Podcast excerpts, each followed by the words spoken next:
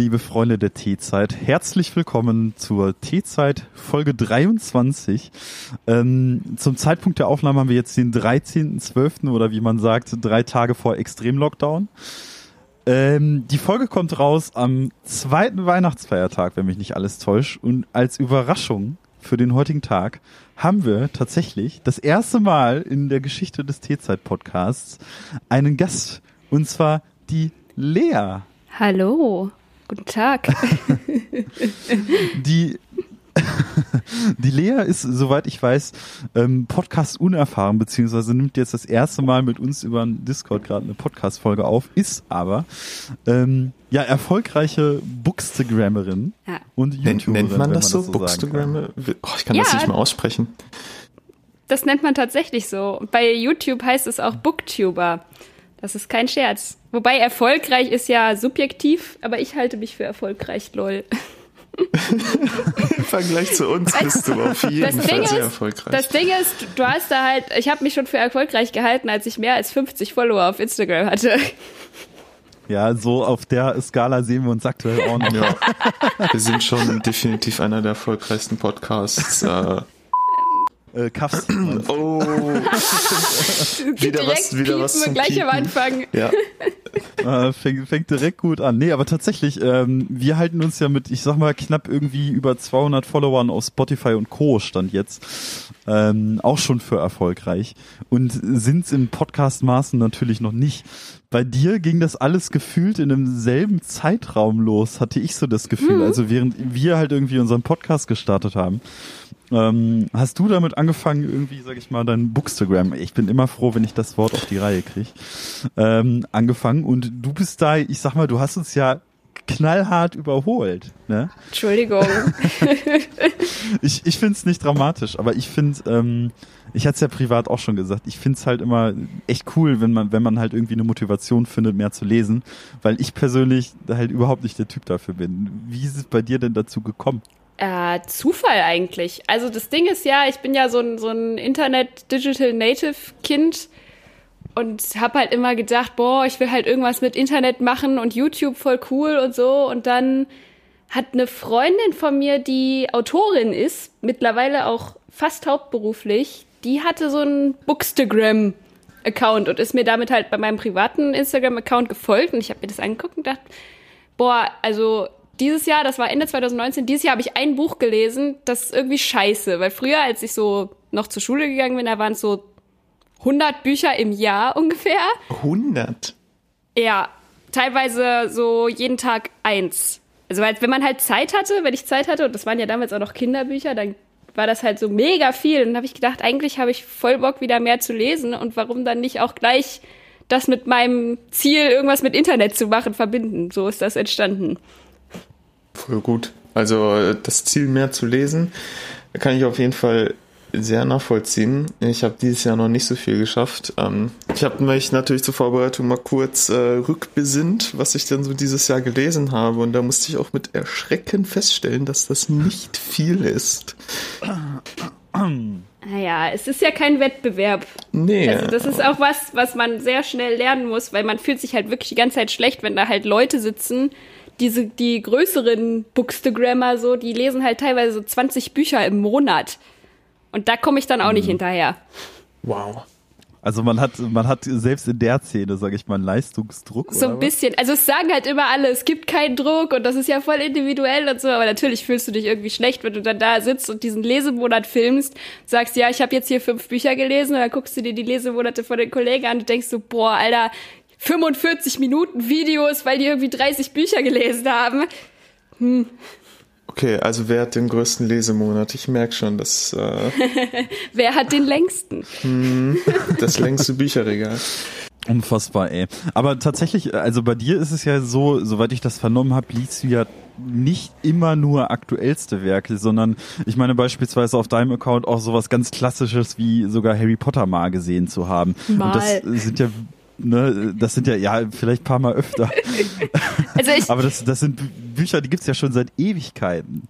Ja, das ist auch das, was ich daran so mag, weil es ist halt überhaupt nicht so diesen Druck, dass man nur den aktuellsten, heißesten Scheiß irgendwie präsentieren muss, weil es gibt halt so viele Bücher, du kannst nicht alle kennen und du kannst halt auch mit einem Buch von vor 40 Jahren ankommen und da sind Leute, die sagen, boah, krass, das klingt voll interessant, das muss ich jetzt aber auch erstmal lesen. Hm. Das ist schon irgendwie nett, weil das halt, und Harry Potter ist ja, also sagen wir, ich sitze hier gerade in einem Pullover, da steht Lumos drauf. Das ist ja nochmal eine ganz andere Geschichte. Das okay. ist, hat sich so ein bisschen verselbstständig hier gerade. Ja, bei, bei, bei Harry Potter ist tatsächlich, was ich in den letzten Tagen immer so vernommen habe, dass diese J.K. Rowling-Debatte mm. ja immer heißer wird. Mm. Oh, Tobi, also da schlägst du jetzt aber gerade ein ganz heißes Thema auf.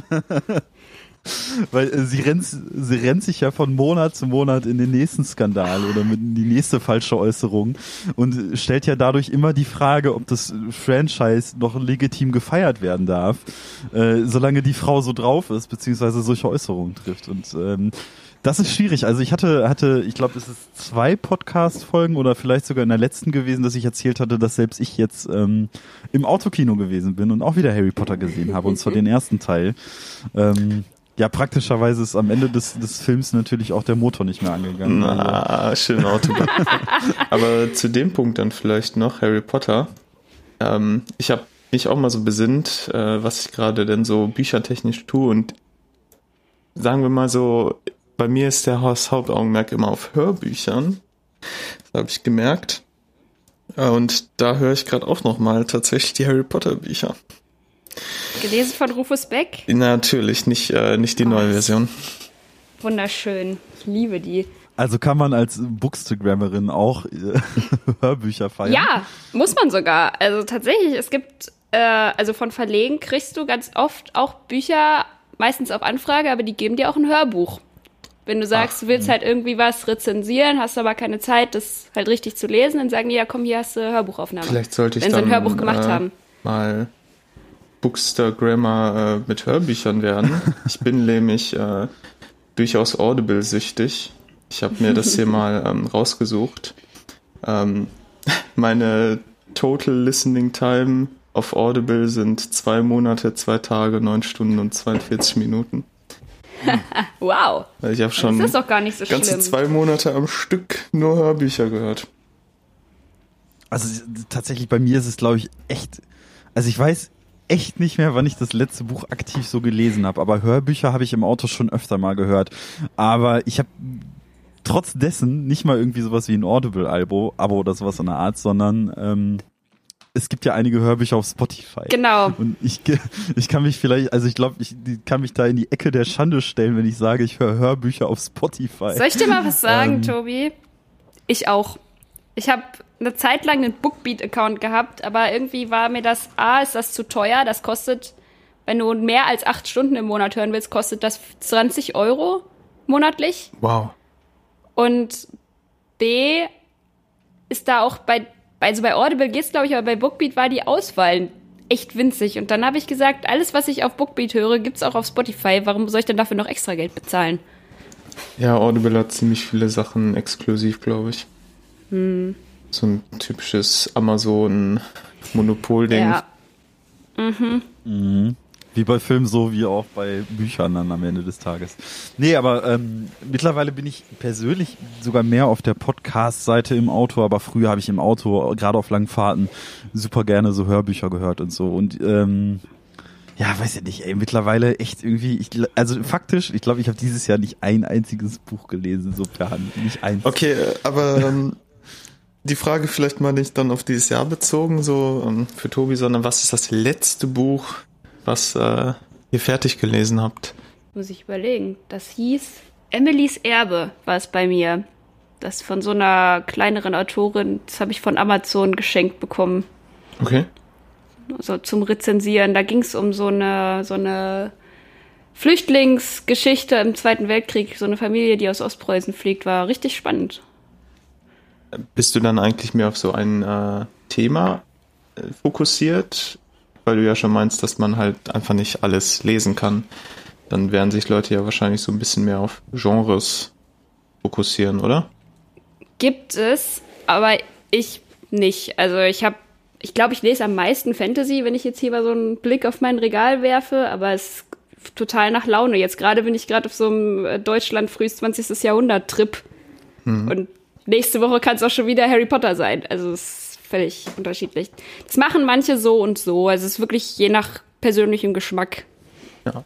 Ich kann auch verstehen, wenn Leute sich da nicht so einschränken wollen. Mhm.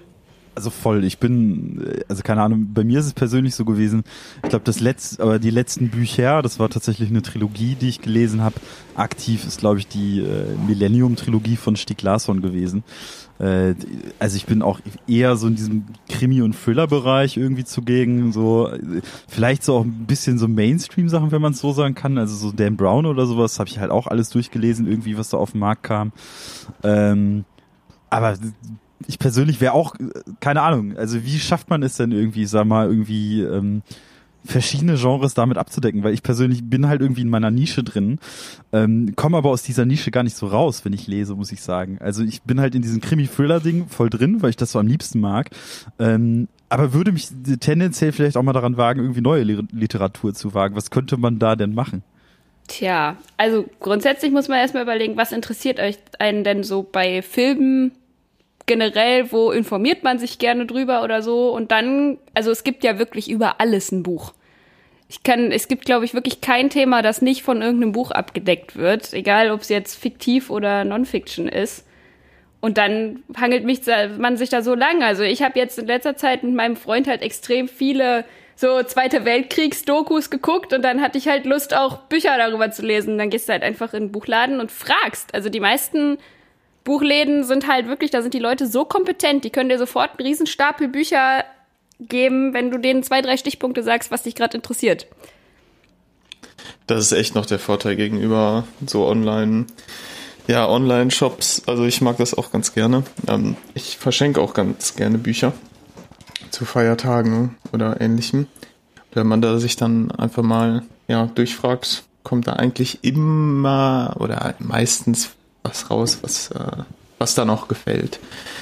Meinem Vater zum Beispiel habe ich jetzt zuletzt ein, ähm, eine Biografie von Neil Young geschenkt, weil der halt super gern auch so ja, äh, Musikbücher, Musikbiografien und sowas liest. Also. Ja, genau. Und dann hangelt man sich da anhand der Interessen so lang. Ich habe jetzt, warte, am 25. kommt die Folge, ne? Ja. Nach Heiligabend, ähm, ja. Nach, nach Heiligabend, ich glaube aber am 26. immer Samstag. Ja gut, aber auf jeden Fall nach Heiligabend, dann kann ich es ja schon erzählen, weil ich habe jetzt, ja, ja, auf jeden ich habe jetzt auch nur Bücher verschenkt, natürlich zu Weihnachten äh, an alle meine Lieben.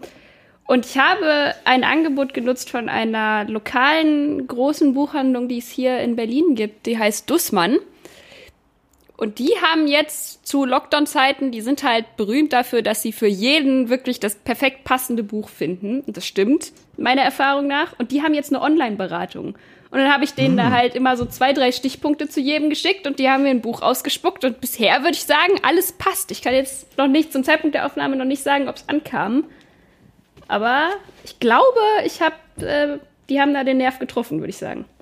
Das finde ich persönlich halt auch eigentlich ziemlich cool, dass sowas mittlerweile halt auch übers Internet geht. So, also wie in so vielen Bereichen. Ich sag mal, im heutigen Leben ist es ja irgendwie so, dass das, das Internet uns ja irgendwie da hilft und ne.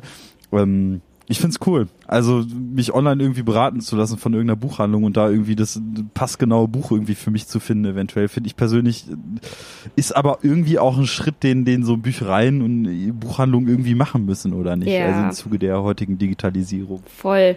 Also es ist, die meisten Buchhandlungen sind ja Gott sei Dank relativ schnell wieder geöffnet worden. Dadurch, dass sie ja häufig nicht so groß sind, ging das ja dann recht schnell wieder. Aber die Leute haben sich mhm. natürlich trotzdem nicht reingetraut. Und das ist tatsächlich so. Das ist auch was, das ich bei Buchhandlungen relativ unique finde im kleineren Einzelhandel, dass die meisten, selbst lokalen kleinen Buchhandlungen mittlerweile Online-Shops haben. Und die machen das dann halt so, dadurch, dass sie diesen, bei Büchern gibt's ja diesen Express Delivery Service, dass du halt wirklich am einem Tag bestellst und am nächsten ist es halt zumindest im Laden. Und dann ja. kannst du es halt einfach da an der Ladentür abholen. Und das machen viele auch sehr kleine Buchhandlung so. So, jetzt habe ich hier Alarm, hört ihr das? Nee. Ja. doch, doch, so ein Echt? bisschen, aber das, das kriegt man raus. Okay. Nee, nee ich weiß das. Das ist kein Problem. Ähm, so that was a fucking lie. um hier gerade vielleicht nochmal ein anderes Thema anzuschneiden, äh, nämlich Tee. Ähm, bevor jetzt mein Tee hier nämlich vor mir kalt wird, ähm, einmal in die Runde gefragt, ob und wenn, was für einen Tee ihr vor euch habt. Wer möchte anfangen? Ja, möge der Gast fängt an, also, würde ich sagen. Ich habe hier einen Humpen mit meinem Lieblingstee. Und das ist ein, wahrscheinlich für euch Teekonnoisseure, so ein richtiger Standard-Beuteltee von der Marke Sonnentor. Und das ist ein Kurkuma-Tee mit Räubusch und Vanille. Ich liebe das Zeug. Äh, die Marke sagt mir tatsächlich gar nichts. Das ist so aber eine, das ist so eine Biomarke. Ich finde Räubusch auch richtig, richtig gut. Aber ich glaube, Tobi, da scheiden sich unsere Geister, ne? Ja, das stimmt. Ich bin ja persönlich, also ich möchte einmal kurz sagen, ich finde das Wort Humpen großartig. Es ist ein Humpen. Ähm, aber äh, abseits dessen muss ich tatsächlich sagen, nee, Räubusch ist echt überhaupt nicht meins. Ne? Also ich bin viel mehr auf der Kräutertee-Seite des Lebens, muss ich sagen. Ähm, ich habe heute tatsächlich einen relativ fruchtigen Tee und zwar ist das eine Einsendung von einer unserer Hörerinnen. Ähm, also liebe Grüße an Sophia an dieser Stelle. Einen der Tees habe ich jetzt mal probiert. Ähm, die geht nämlich eventuell demnächst auch mit einem Podcast am Start und die hat ähm, im privaten Rahmen macht sie wohl schon auch so einen kleinen Podcast, den ich auch schon gehört habe. Und da ist es so, ähm, das Konzept ist gar nicht so unähnlich zu unserem.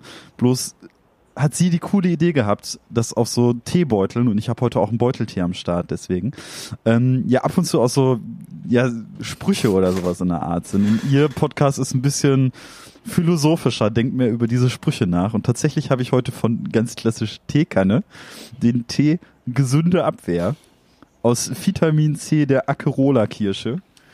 Ähm, ja, den Tee habe ich und da ist ein Spruch drauf. Und zwar, Suche nicht das Abenteuer, aber gehe ihm nicht aus dem Weg. Mhm.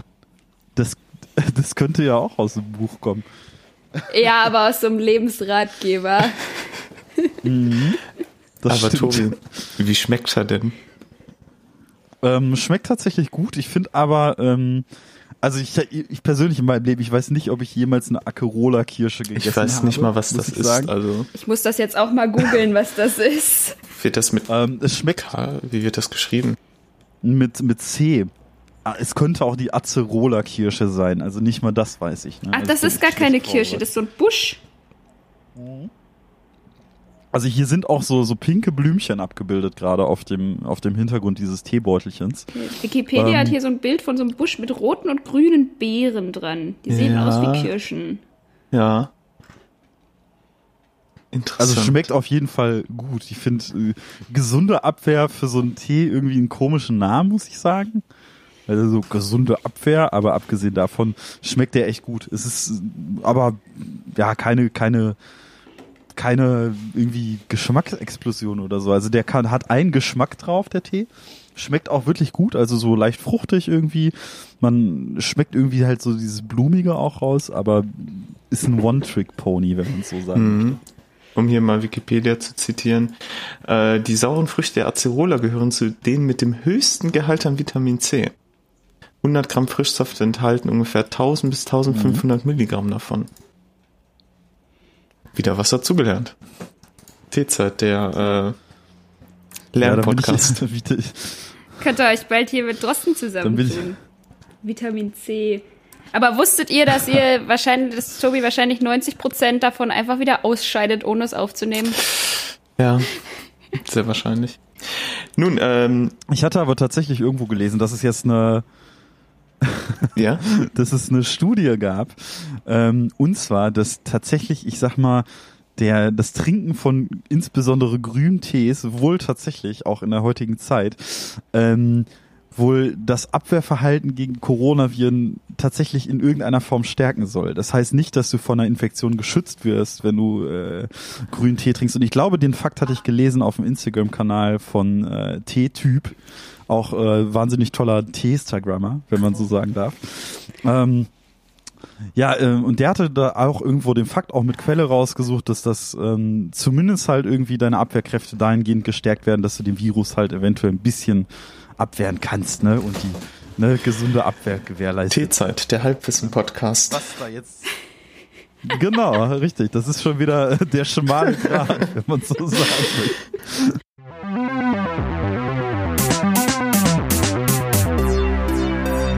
Der schmale, der schmale Grat. Aber apropos Kräutertee, den du ja so gerne trinkst, Tobi, ich habe heute einen Kräutertee. Ähm, der Boah. ganze nennt sich äh, so Ballonstee. Ähm, so eine Kräutermischung, tatsächlich aus einem Teeladen in Kaff. Ähm, deshalb mhm. kann ich da ja jetzt leider nicht näher drauf eingehen. Mhm. Also mit Süßholz und Kardamom, ähm, nicht aromatisiert, so ein schmeckt sehr ja weihnachtlich der Tee. Mhm. Sehr angenehm. Mhm. Ich bringe den einfach mal für die nächste Folge noch mit, dann kannst du den auch mal probieren, weil ich glaube, das könnte tatsächlich ein Tee sein, der dir sehr, sehr gut gefällt. Ja, super gerne. Also wir hatten tatsächlich auch zwei Beutelchen von gesunder Abwehr bekommen. Das heißt, davon bekommst du ja, auch perfekt. noch einen. Weil wir uns ja heute ja in Zuge, in Zuge quasi, dass wir zu dritt aufnehmen, einfach ne, im Internet aufnehmen und uns heute gar nicht sehen. Ja, ungewohnt. Sehr ungewohnt. Ne? Sorry. Wäre ja vorbeigekommen, aber. Ja, wir sind ja verantwortungsvoll. genau. Die aktuelle Lage lässt es ja nicht zu. So einfach ist es ja leider. Ähm, Du hattest gerade irgendein Stichwort, Moritz. Ja, ich, ich, weiß nicht. Vielleicht ähm, nochmal Stichwort äh, Bücher. Ähm, ich weiß nicht, wie ich darauf jetzt komme. Auf jeden Fall, du hast ja gemeint, Tobi, dass du gerade so Krimi und Thriller.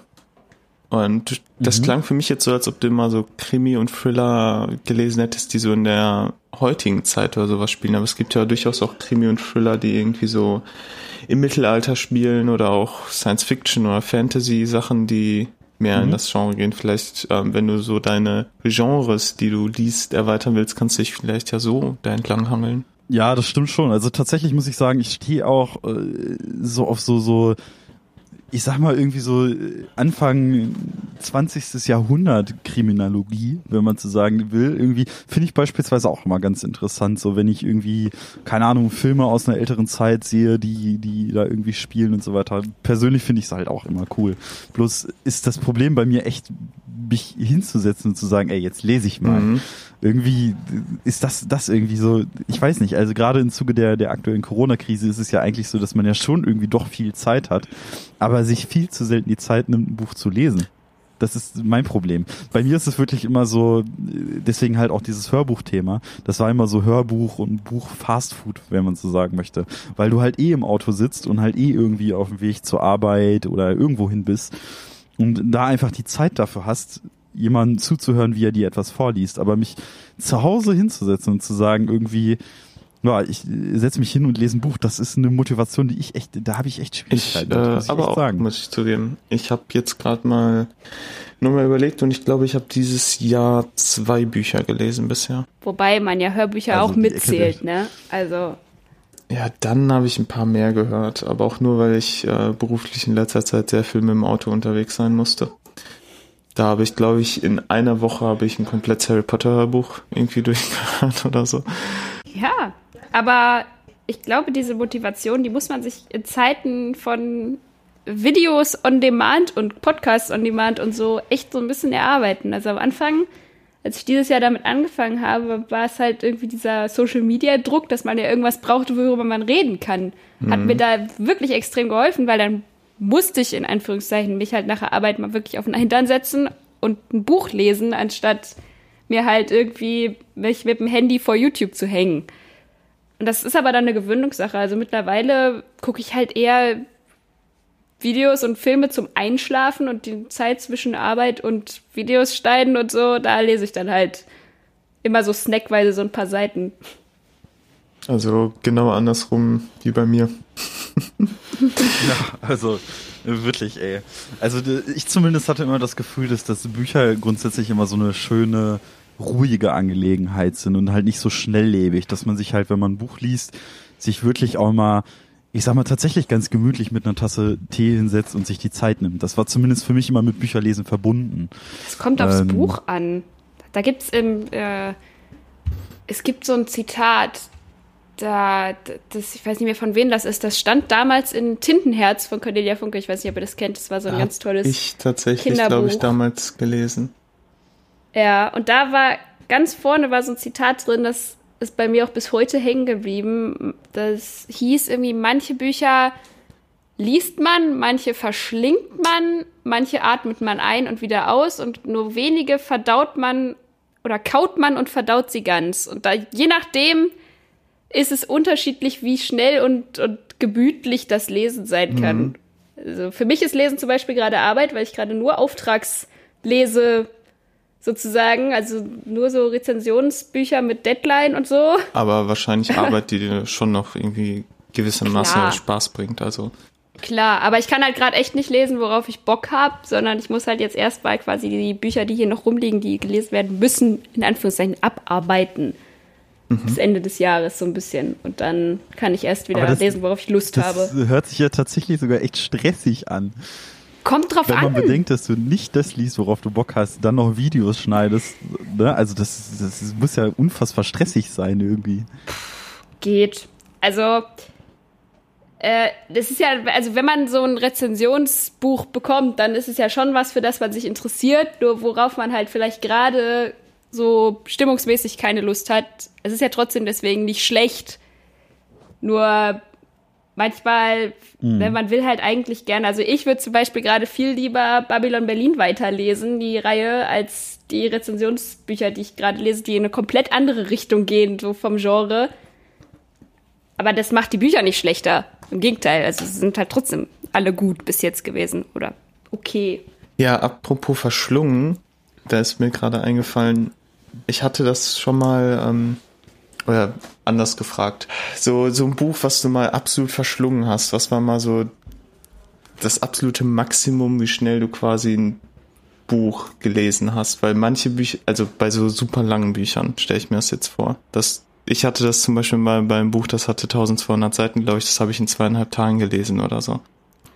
Das war so das absolute Maximum, wobei mir ich irgendwie so unfassbar Lust auf dieses Buch hatte und ja, ja. komplett Zeit hatte und es einfach, also ich glaube, ich habe nichts anderes getan.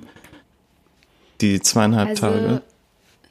Bei mir war es, ich kann mich erinnern, auf jeden Fall, als der letzte Harry Potter Band rauskam. Der hat ja irgendwie mm. so 800 Seiten oder so. Den habe ich an einem Tag gelesen damals. Ja, den hatte ich mir auch, da erinnere ich mich noch damals dann um 12 Uhr Mitternacht in so einer Buchhandlung geholt. Da gab es vorher noch so ein Harry Potter Bingo. Wie cool. Ich habe ihn dann zum Geburtstag gekriegt. Irgendwie, der kam zwei, drei Tage vor meinem Geburtstag raus. Und dann habe ich den zum Geburtstag gekriegt und dann ist meine Geburtstagsfeier quasi ins Wasser gefallen, weil ich dann nur gelesen habe. Und dann auch dieses Theaterstück, das rauskam, das habe ich, glaube ich, in drei, vier Stunden gelesen. Das ist aber das ja auch nicht so lang. Ich gar nicht gelesen. Da habe ich von so ja, vielen Leuten gehört, dass das nicht so gut sein soll, weswegen ich das einfach bis heute nicht gelesen habe. Ah, ich fand's, ich fand's tatsächlich auch okay. Ja. Das, ich, das stimmt nämlich. Das ist auch eines der wenigen Werke, die ich in diesem Jahr auch gelesen habe. Es hat halt irgendwie nicht den Anspruch, ein voll voll Harry Potter Titel zu sein. Es geht halt auch nicht wirklich um Harry Potter.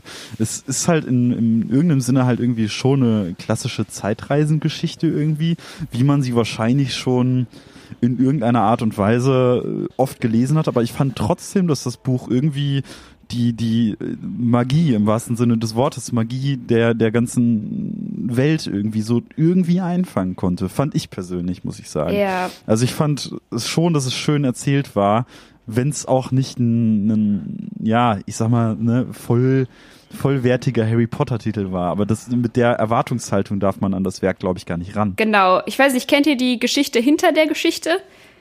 Das war nämlich so, dass diese beiden, die das geschrieben haben, ich äh, habe gerade die Namen nicht im Kopf, ähm, das ist eine Fanfiction gewesen. Und die sind damit äh, zu damals noch Pottermore gegangen und haben das da hochgeladen und haben es an J.K. Rowling geschickt und die hat und gefragt, ob sie da was mitmachen können. Und die so, yo, Moment, lass mal Theaterstück machen. So wie das bei J.K. Rowling Wirklich? halt ist. Ja. So, das ist die, das ist die Version der Geschichte, die ich kenne. Die ist also, doch wahnsinnig zurückhaltend, was irgendwie angeht, dass andere Leute an ihrem Franchise rumdoktern oder so. Da ist sie doch super verschlossen, oder? Dachte geht. ich zumindest also, bisher. Es immer. ist, glaube ich, also ich, ich bin ja fleißige Hörerin und Guckerin des 5 Minuten Harry Podcasts von Cold Mirror und da fallen, fallen auch öfter mal so Äußerungen, wo es dann zwar hieß, dass das alles J.K. Rowlings Idee sei, aber in Wirklichkeit ist wohl so gewesen, ist, dass irgendwer damit zu ihr gekommen ist und sie so, oh cool, das übernehme ich jetzt mal, das ist übrigens meine Idee. Hm. Oh Mann, ey. Also quasi, gut, ne, das ist jetzt auch schon wieder der schmale Grat, das zweite Mal für diese Folge. ähm, ne, also wir wissen es nicht ganz genau. Das, das ist gefährliches Halbwissen. Apropos gefährliches Halbwissen, da fällt mir noch was ein. Und zwar ähm, hatten wir ja im Voraus der Folge auch geschrieben, ähm, wir hatten mal hier im Podcast einen Tee, der nannte sich Klönstunde. Und wir hatten dann im Internet rausgesucht, was überhaupt eine Klönstunde ist und waren uns irgendwie nicht so richtig sicher.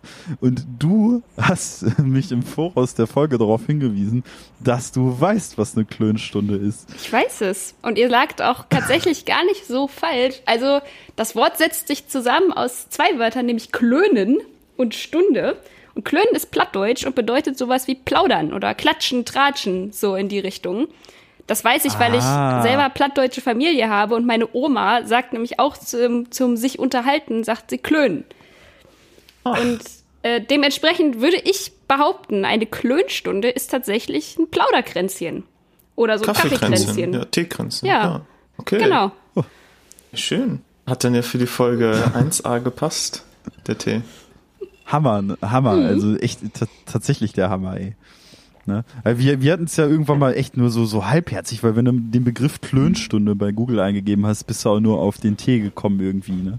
Aber das, das wird's auf jeden Fall erklären. Ja, das passt auch zu so einem Ostfriesentee. Weil, also wenn Ostfriesen sich mal unterhalten, dann, ja, wenn überhaupt nur beim Tee. Voll, ey. Gut, aber wir haben es ohne Kandiszucker getrunken, also ich weiß nicht, ob wir dem dann so wirklich, ja, ähm, also wir den dann so getrunken haben, wie man es tun soll, aber nun gut. Wir sind ja, wir tun ja immer so, als wären wir Teekonnoisseure, wir sind ja auch blutige Amateure. wir Nein, nein, nein, nein. Wir sind voll, Vollzeitexperten. Tee-Experten.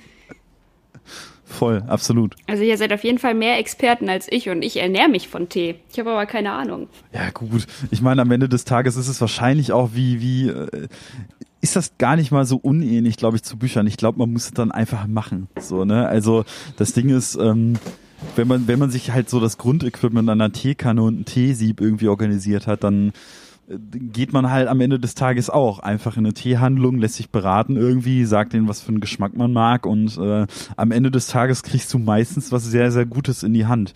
Also es ist jetzt auch so gewesen, ähm, das hatte ich im Podcast auch schon erzählt, ich hatte in diesem Jahr einen, einen ich sag mal, ein Rezept mit Tee für so, so Glühwein oder sowas in der Art bekommen.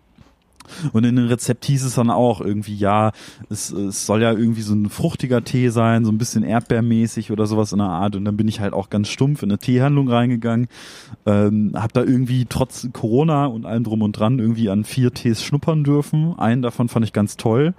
Und der schmeckt dann halt auch wahnsinnig gut. Also ne, vom, vom Geruch lässt, lässt sich ja oftmals irgendwie so ein bisschen grob auf den Geschmack schließen.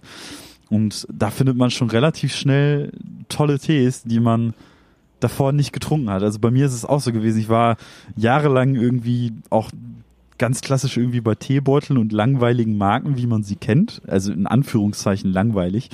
Ähm, ne, weil ich finde, Tee ist halt auch so unfassbar vielseitig, halt eben genau wie Bücher. Es gibt so viele verschiedene Geschmäcker und jeder hat ja irgendwie so seinen persönlichen Geschmack und kann sich halt da mehr rein. Ja, Stichwort Ne? Rauch. Und wenn Ja. du jetzt sagst irgendwie, Ja, ich wollte Ne, gerade sagen, diesen Rauchtee, den ihr da hattet, ich habe letztes Jahr von, von der Arbeit von, von, äh, von der Band den, so einen Rauchtee geschenkt bekommen. Da waren irgendwie, Mm. das war so geräucherte, geräucherter Schwarztee mit verbrannten Kaffeebohnen drin, aber ich fand den voll lecker. Mhm. bei uns waren keine Kaffeebohnen drin. Bei uns hat's halt echt geschmeckt wie Schinken. Ja, der hat so ein bisschen wie ein Lagerfeuer auf so einem Mittelaltermarkt geschmeckt. So wie, so, wie das riecht da. Ja, wenn du da jetzt noch, sag ich mal, das Spanferkel auf diesem Lagerfeuer ergänzen würdest, dann warst du bei, dann warst du bei unserem Tee. Bist du sicher, dass da Und- nicht noch Räucherschinken mit drin war? Ich hoffe nicht, aber ich sicher. glaube nicht. Äh, Ich bin mir auch ziemlich sicher. Es war Es also hat wirklich Rauchtee- geschmeckt wie ähm, dieses Rauchbier, was man vielleicht kennt. Ähm, Hm. Das ist auch so ein ganz, also so Bier ist, ist schon fast schwarz und das schmeckt halt auch einfach nach Schinken. Das ist. Ja, also es war, war aber auch in unserem Fall ne, einfach schwarzer Tee, der dann irgendwie geräuchert worden ist. Also ey, puh, also ich sag mal, ich habe ich hab ja gesagt, dass ich den Tee nicht so schlimm fand damals, aber ich habe den, seitdem wir den Tee vor, ich glaube, einem Jahr gefühlt getrunken haben, nicht mehr angerührt. also ich habe diesen Tee wirklich nicht noch einmal getrunken. Ich hab, also ich weiß nicht, Schinken aus der Tasse ist nicht erstrebenswert. Ja, ich, irgendwann müssen wir mal Florentin Wilder noch mal genau fragen, was er da irgendwie als Hobby-Teekonnoisseur dran irgendwie gehabt hat, dass er den so empfohlen hat. Also es, puh. Ist der so ein, so ein T-Fluencer, der Florentin Will? Ich hab irgendwie seit, seit ich Ähm. Twitter nicht mehr benutze, sehe ich den nicht mehr. Also man muss sagen, der ist äh, Social Media technisch einfach nicht aktiv genug, um Influencer zu sein. Aber wenn man sich seine Formate bei Rocket Beans oder oder seinen Podcast anhört und so weiter, dann hörst du da schon raus, dass der schon wahnsinnig gerne Tee trinkt. Aber was für ein Tee jetzt genau, abseits vom Rauchtee, äh, habe ich selten vernommen. Also er Okay. betreibt jetzt nicht aktiv Tee-Talk. Und du hast kein Twitter mehr. Ich habe noch Twitter, aber Twitter ist so toxisch geworden, dass ich da seit Monaten nicht mehr reingeguckt habe.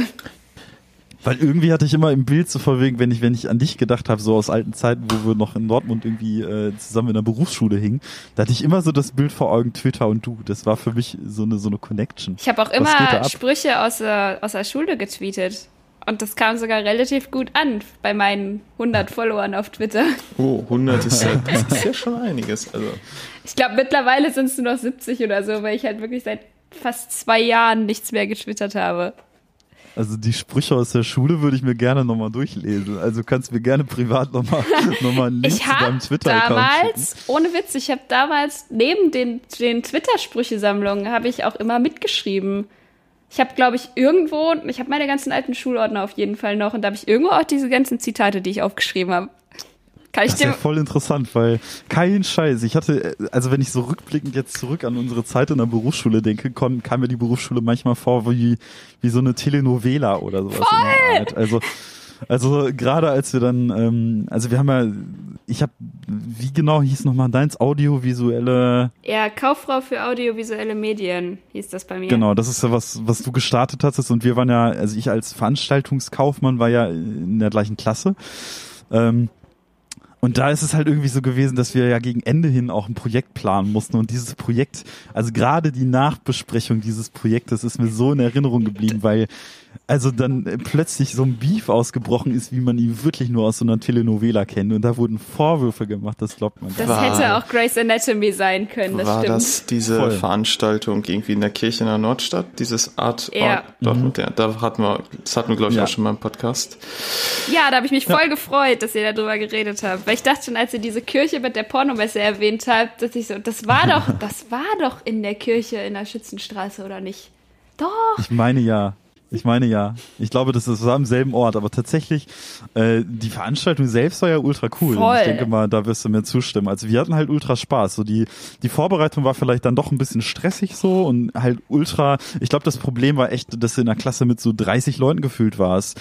Und 30 Leute bedeutet 30 Bäcker und das war das Problematische. Ja, ich, so und das uns. Problem war halt, dass irgendwie, es, es wurde vom, vom Lehrer dann so eine, so eine erzwungene Hierarchie vorausgesetzt. Also man musste ja quasi wirklich in so einer Firmenstruktur arbeiten und das funktioniert halt nicht, wenn du irgendwie Ui. da so eine Gruppe Kumpels hast, die sich halt zweimal die Woche zur Berufsschule sehen und nie wirklich zusammengearbeitet haben. Und dann wurde da so eine, so eine in Anführungszeichen, Geschäftsführung eingesetzt, die halt Azubis waren, die haben in ihrem Leben noch nie Verantwortung getragen, aber es ging ja um reale Verantwortung, die getragen werden musste. Und ich glaube, das war für alle irgendwie so ein bisschen too much.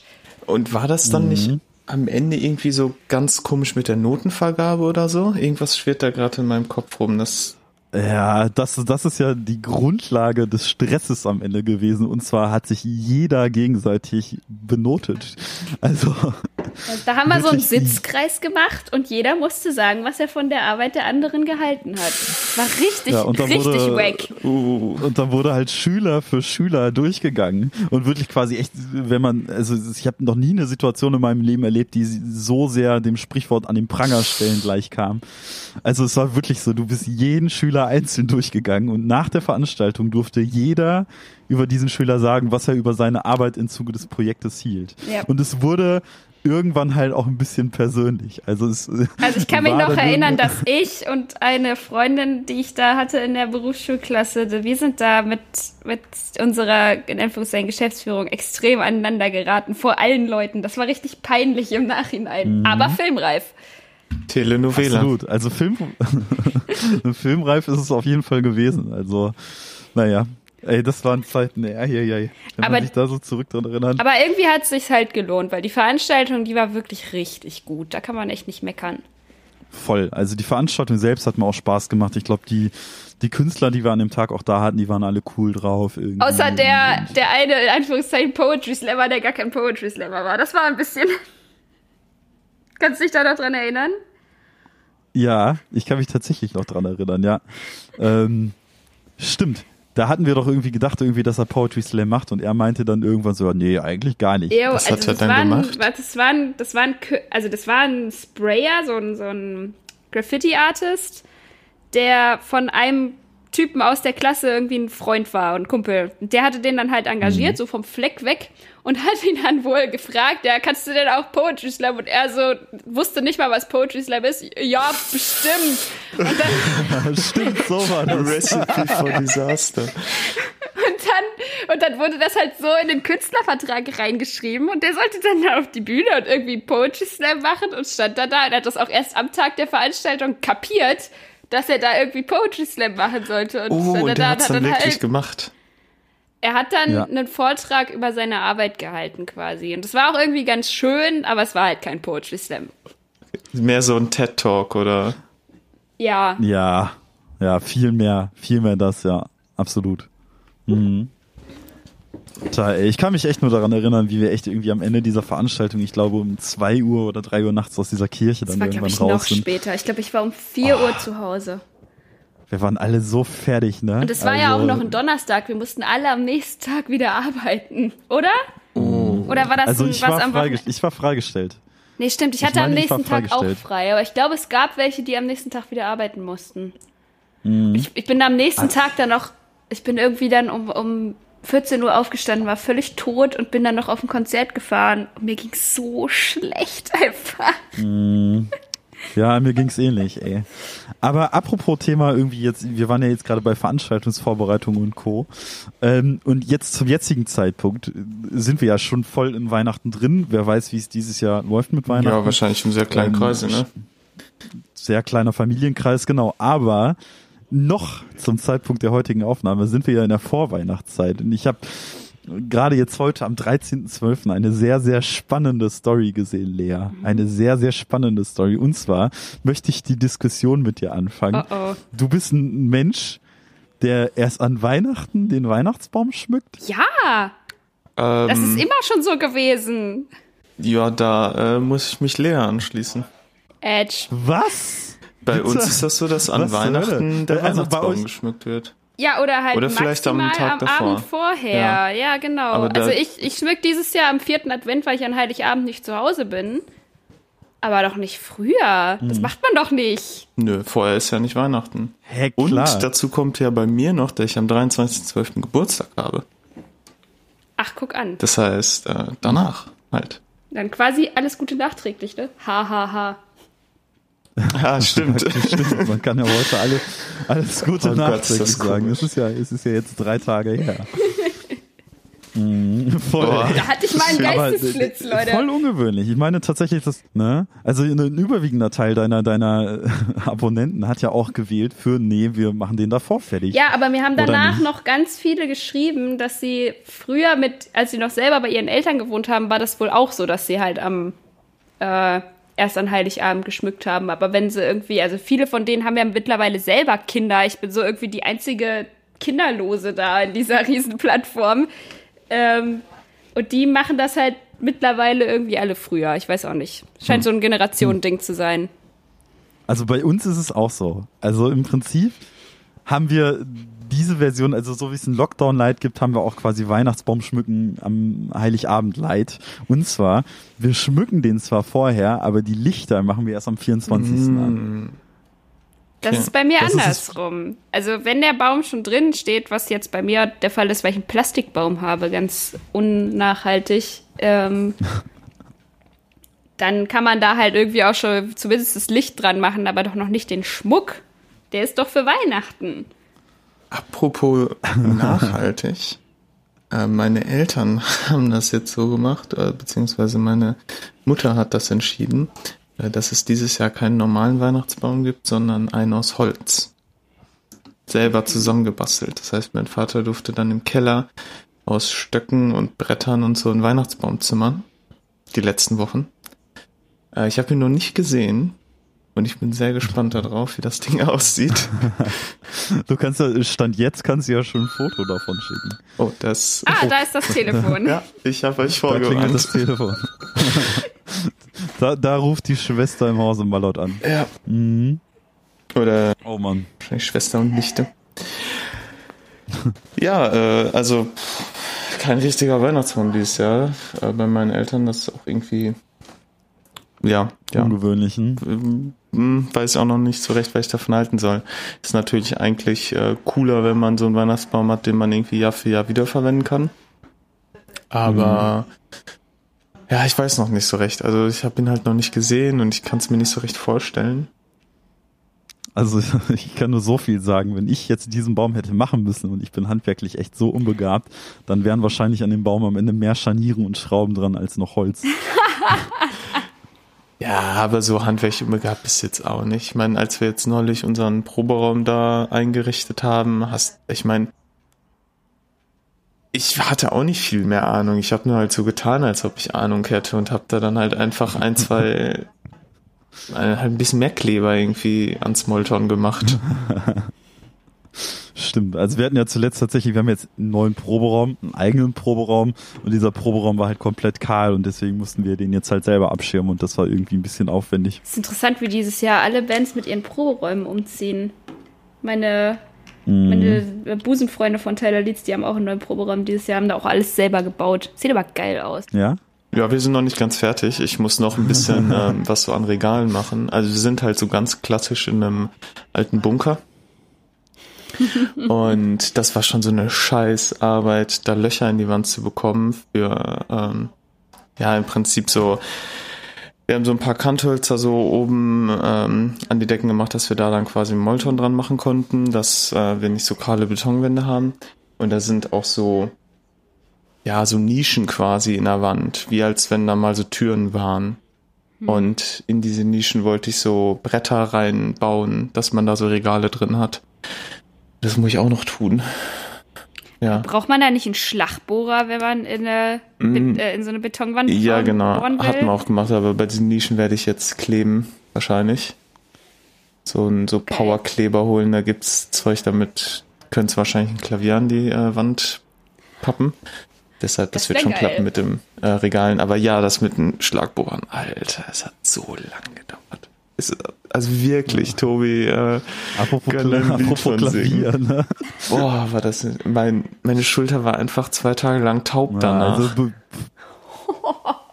also Proberaumeinrichtung war jetzt generell einfach der Horror, weil wir ähm, und das muss man sagen beispielsweise, wir hatten das Angebot für einen gratis Klavier mit dem Einzug in den neuen Was? Proberaum und da wurde gesagt, ja, ja, tatsächlich. Also uns wird gesagt, ja, ihr könnt ein kleines Klavier haben und zwar ist es auch echt ein schönes von der Marke Yamaha, ein bisschen älter.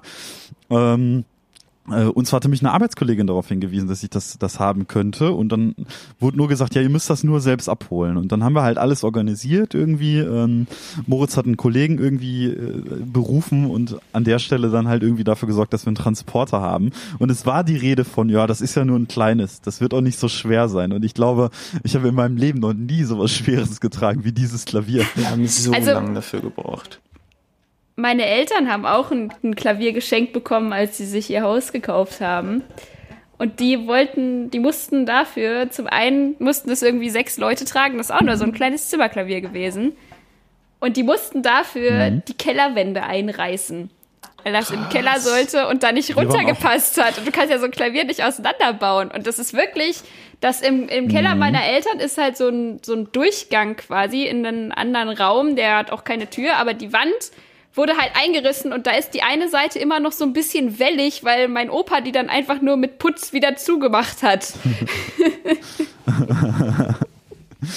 Die, die gute alte Methode vom Opa, ey. Das wäre bei uns genauso gewesen. Aber tatsächlich hatten wir exakt Ja. dasselbe Problem Es war eigentlich. zu Wir eng in hatten, dem Bunker. Ähm, das Klavier wirklich, also wir haben es, nachdem wir es echt schwer da irgendwie rausbekommen haben irgendwie und dann auch in den Transporter geladen haben, während der Fahrt ist dann alles halbwegs okay gelaufen.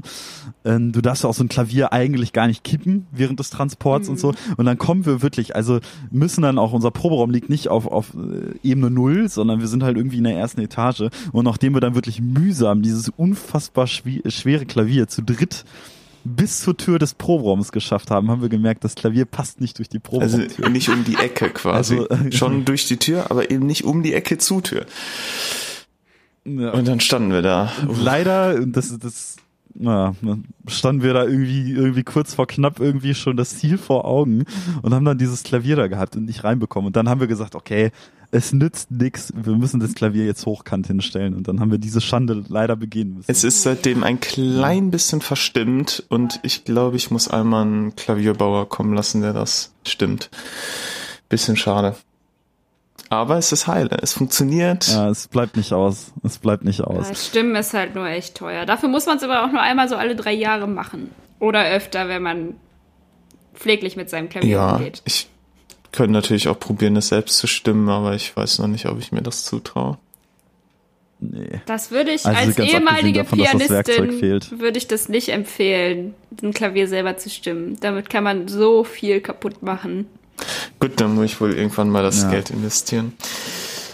Aber ich glaube, am Ende haben wir drei Stunden oder sowas gebraucht. Also, Ja, auf jeden Fall. Also es hat echt lange, länger gedauert, Ja. als man gedacht hätte, so. Und von den drei Stunden waren nur eine Apropos, halbe Stunde äh, Musik. Autofahrt. Ähm, ja, Ja, apropos Musik. Also das war echt irgendwie so ein Aufwand, ey. Ja, apropos Musik. Und zwar, ähm, Lea, bist du ja auch mal in einer Band gewesen. Was ist eigentlich damit? Nee, das hat sich erledigt. Also, Also musikalisch, musikalisch nicht mehr so aktiv? ich habe noch in Chören gesungen die letzten Jahre, aber das hat sich ja jetzt dieses Jahr auch erstmal erledigt. Ähm, Mhm. Meine Band wurde quasi von, äh, von einem windigen Produzenten gekillt. Was? Der, der, also das, es gibt ja bei, für so kleinere Bands, die irgendwie noch so wie meine sich in Musikschulproberäumen tum- tummelt und dann vielleicht einmal im Jahr das kleine Lokalfestival eröffnen darf, so die Größe war das. Ähm, da gibt's halt so etwas gruselige Produzenten, die dann halt diese Leute anschreiben und ausnutzen, dass sie keine Ahnung haben und sich freuen, einfach nur freuen, dass da jemand kommt, der irgendwie sagt, was ihr macht, ist geil und ich supporte euch und hier habt ihr einen günstigen, Anführungszeichen, günstigen Preis, äh, für den ich euch eine EP produziere. Und der ähm, hat dann aber, wollte den alten GEMA-Trick anwenden, den äh, ich Gott sei Dank kannte, nämlich sich als Produzent mit als Songwriter eintragen zu lassen. Dafür musste er aber die Songs natürlich auch mitschreiben. Und das hat er dann versucht und wir hatten halt schon Studiotermin und alles und der hat dann plötzlich angefangen irgendwie unsere so das war so so pretty reckless mäßiger Classic Rock wollte er dann umschreiben dazu, dass ich plötzlich rappen sollte, so Fever 333 mäßig und so. Äh, das war richtig richtig weird. Und dann haben wir gesagt, wir wollen das aber nicht. Und jetzt äh, äh, ja, dann will ich euch aber nicht aufnehmen, aber ihr müsst trotzdem bezahlen. So in etwa. und dann ist dieser Studiotermin geplatzt und wir mussten aber trotzdem irgendwie unsere gesamte Bandkasse bezahlen für den äh, Blocktermin. Ist ja logisch, ne? Ärgerlich. Und äh, dann war die Band pleite und die Stimmung war scheiße und dann kam der Lockdown und jetzt ist da irgendwie, ich, also auf dem Papier gibt es das noch, aber wir machen halt gerade gar nichts. Seit Ah, schlechte fast einem Umstände. Jahr, ja. Aber vielleicht, Okay. also ich sag niemals nie, ich habe halt im Moment auch selber gar nicht so Lust auf Band, aber vielleicht kommt das ja wieder, wer weiß. Aber nicht mehr so intensiv, wie es früher war. Dafür fehlt uns auch mittlerweile allen die Zeit. Also wir haben jetzt auch alle unsere Vollzeitjobs mittlerweile. Mhm. Und wir wohnen ja auch nicht in der gleichen Stadt, deswegen ist das halt. Ja, dieses, dieses Jahr hat's ja sowieso Bands in jeglicher Hinsicht vollkommen schwer gemacht. Ne? Also Ja, ich war, ähm, muss aber auch gestehen, ich war dann auch nicht so wirklich motiviert zu Hause. Ähm, hab nicht großartig irgendwie neue Sachen geschrieben oder irgendwas.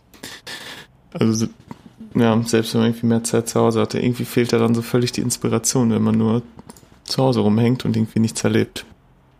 Das Ja. ist äh, keine gute Mischung. War kein gutes Jahr für die Musik. Nee, generell nicht, das stimmt. Wobei, also diese ganzen Popkünstler, die haben sich natürlich trotzdem hingesetzt, ne? Ja, klar, die wenn das ja auch jetzt äh, mein halt- Beruf wäre, so dann wäre ich da wahrscheinlich auch Ja. mit einer ganz anderen Motivation noch dran gegangen. Aber ich mache das ja rein aus Spaß, aus Hobby. Aber im Chor würde ich auch gerne mal wieder singen. Das habe ich das letzte Mal vor zwei, zweieinhalb Jahren, glaube ich, gemacht. Ich habe letztes Jahr wieder angefangen mit so einem Da gab es bei meinen Eltern in der Nähe, in der Rattenfängerstadt Hameln, gab's, Oh. äh, die haben so eine relativ große Kantorei in ihrer Hauptkirche da und die werben halt neue Mitglieder an normalerweise, indem sie alle zwei Jahre so ein Mitsingkonzert veranstalten, quasi. Da, äh, da kann man sich ja einfach anmelden, zahlt irgendwie so eine kleine Gebühr und kauft die Noten und kann dann da irgend so ein riesiges Oratorium mitsingen oder so. Und da haben meine Mama und ich uns letztes Jahr einfach mal angemeldet und haben in einem, glaube ich, 100 Leute starken Chor am Ende oder noch größer äh, den Messias von Händel einstudiert. Und Nett. das war, wurde dann im Januar in dieser Kirche, in dieser Hauptkirche, Marktkirche heißt sie, glaube ich, aufgeführt. Und das war, das war so geil, weil da einfach das ganze Mittelschiff von dieser Kirche war nur Chor. Und drumrum saßen dann halt die Zuschauer. Und das war eine Soundwand, das könnt ihr euch nicht vorstellen. Voll cool, ey. Also was ist echt mega. Ja, ich finde halt echt irgendwie gerade gerade so, ich sag mal in der Weihnachtszeit ist ja irgendwie so ein gemeinschaftlicher Gedanke in der Gesellschaft immer was sehr Schönes und dann finde ich es halt einfach ärgerlich, dass das in diesem Jahr ja komplett wegfällt, weil sowas ei- einfach absolut gar nicht möglich Ich mag ist diese dieses Jahr, ne? Weihnachtskonzerte eigentlich immer ganz gerne. Ich Oder auch, auch, so. Ja, Neujahrskonzerte auch. sind ja auch oft relativ groß mit Chören, Orchestern etc. Damals schon Ja. in der Voll. Schulzeit auch. Ja, stimmt. Bei mir in der Schule gab's das auch immer. Aber das muss ich mir auf jeden Fall mal merken. Da schreibe ich mir auf da immer wieder Chor überlegen. Tja, Da muss man auch wieder die Zeit für finden. Tobi, wir könnten, wir könnten ja mal zusammen in Chor. Du warst noch nie im Chor, oder?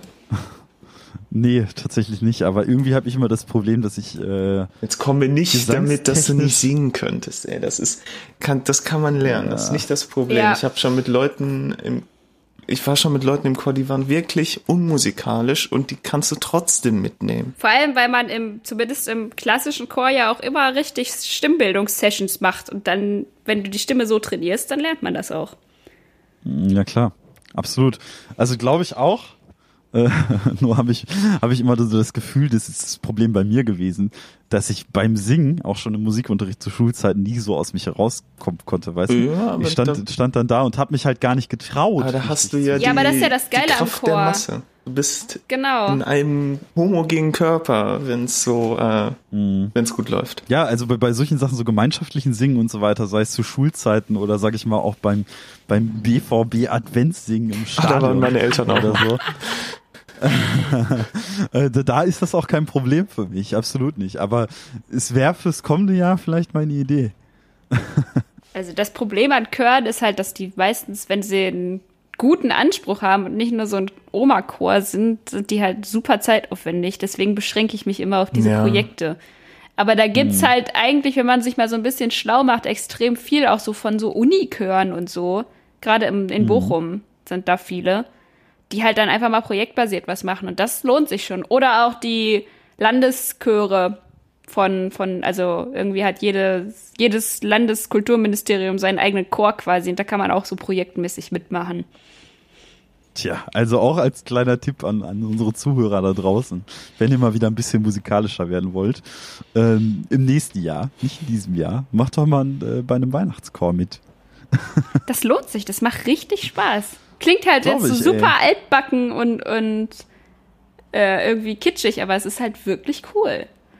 Ach, ich glaube glaub auch, dass gerade im kommenden Jahr, glaube ich, echt nach, nach so einer, ich sag mal, langen Abstinenz irgendwie, Leute im nächsten Jahr das, glaube ich, auch mehr genießen können als in diesem Jahr.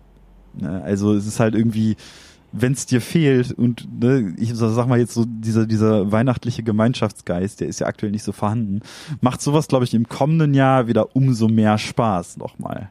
Das glaube ich auch. Ich finde es aber eigentlich so witzig, weil irgendwie ist ja Weihnachten hat ja dieses schöne Wort besinnlich immer mit dabei und eigentlich ist dieses Jahr das erste Weihnachten, wo man sich wirklich mal besinnen kann, weil einfach nichts los ist. Und trotzdem kommt voll. irgendwie keiner in Stimmung, weil der ganze Stress einem irgendwie dann doch fehlt, ne?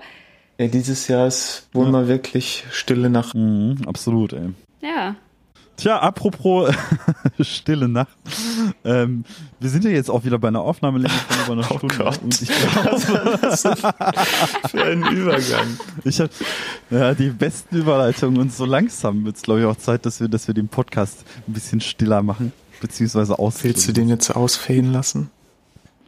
Nee, ich muss tatsächlich einfach ganz dringend aufs Klo. Ich bin seit äh, 20 Minuten ernsthaft. Sonst bist du nie so dahinterher, den pünktlichst aufzuhören. Nee, ich muss, ich muss, ich muss tatsächlich einfach aufs Klo. Wahnsinn. Äh, das Telefonat bei Moritz ist auch vorbei jetzt. Das ist doch passend. Hat man das echt gehört? Ja. Wahnsinn, ey. Das, ist das, un das trifft unfassbar. Da sagt man noch, dass man aufnimmt. Ja, ja. Ja, ja, ja. Gut. Nee, aber auf jeden Fall äh, freue ich mich auf jeden Fall, dass du, dass du zu Gast gewesen bist, Lea. Es war sehr, sehr schön. Ja, vielen Dank, dass ich da sein durfte. Freut mich. War ja mehr so ein Zufall. Aber ich fand's schön. Ja, einfach mal ganz entspannt an einem Sonntag so einen kleinen Talk. Kann man öfter machen, finde ich nett. Ja, also wenn ich nochmal vorbeikommen darf, immer gerne. Ja, super, super, super gerne. Ne, und wenn man, wenn man sich dann irgendwann demnächst, ich sag mal, wenn, wenn jetzt ein Impfstoff in Sichtweite ist und so weiter, ne, dann kann es ja vielleicht auch irgendwann mal wieder in Persona sein. Ja, Schön wär's. ich habe ja die Connection in Ruhrpott, Gott sei Dank, noch durch den Dann Mann. trinken wir vielleicht mal unseren absoluten Lieblingstee zusammen. Mhm. Kann man bisschen unsere Teebegeisterung noch auf dich vielleicht übertragen. Diesen, Ich möchte diesen Grüntee probieren, genau den, den ihr da in der einen ich. Folge genau den hattet. meinte ich. Ah, der war fantastisch. Den habe ich auch seitdem nicht nochmal Mhm. getrunken, Tobi. Also setz den Ja. mal wieder auf. Es muss- bitte. Es muss, es muss sparsam mit ihm umgegangen werden. Wie bist du eigentlich auf diesen Tee gekommen damals? Stand der da einfach rum und du hast gedacht, ach, jetzt gönn ich mir mal 50 Euro Tee oder was? Äh, also im Prinzip, das ist, das ist tatsächlich schwierig. Also äh, ich sag mal, ich bin halt auf der Seite des Teehändlers unterwegs gewesen und komischerweise hat mich dieser Tee einfach ganz stumpf mehr angesprochen als andere. Es wird nicht mal so so exklusiv Werbung geschaltet irgendwie mit nach dem Motto, er ist wieder da oder äh, ne irgendwie groß irgendwie Werbung geschaltet, aber irgendwie hat der mich angesprochen und ich habe dann den Preis gesehen und erstmal geschluckt, aber ich weiß nicht wieso, irgendwie hatte ich das Bedürfnis, den für den Podcast zu holen, weil auch die Rezensionen unter diesem Tee halt so sich maßgeblich überschlagen haben. Also da gibt's ja auch echt durchaus eine, eine, eine Fanszene. So. Und da dachte ich, ach komm, mach's doch mal, ne? Also der ist echt der Hammer. Also wirklich der Hammer, der Na Tee. gut, es scheint sich ja wenigstens gelohnt zu haben. Ja, den muss ich auf jeden Fall unbedingt mal probieren. Also erinnert mich dran, wenn ich das nächste Mal im Ruhrgebiet bin. Voll, super gerne. Super, super gerne. Du bist herzlich dazu eingeladen. Vielen Dank. Ja, und ich glaube, damit können wir uns ja tatsächlich für die heutige Folge Ja, verabschieden. und ich habe mir sogar extra das? für diesen Moment zwei Tassen hier hingestellt. Ah, stimmt, ihr stoßt ja immer an. Moment. Ich habe hier Am noch Ende so, wird eine, immer so eine angestoßen. Lavalampe, mit der geht das.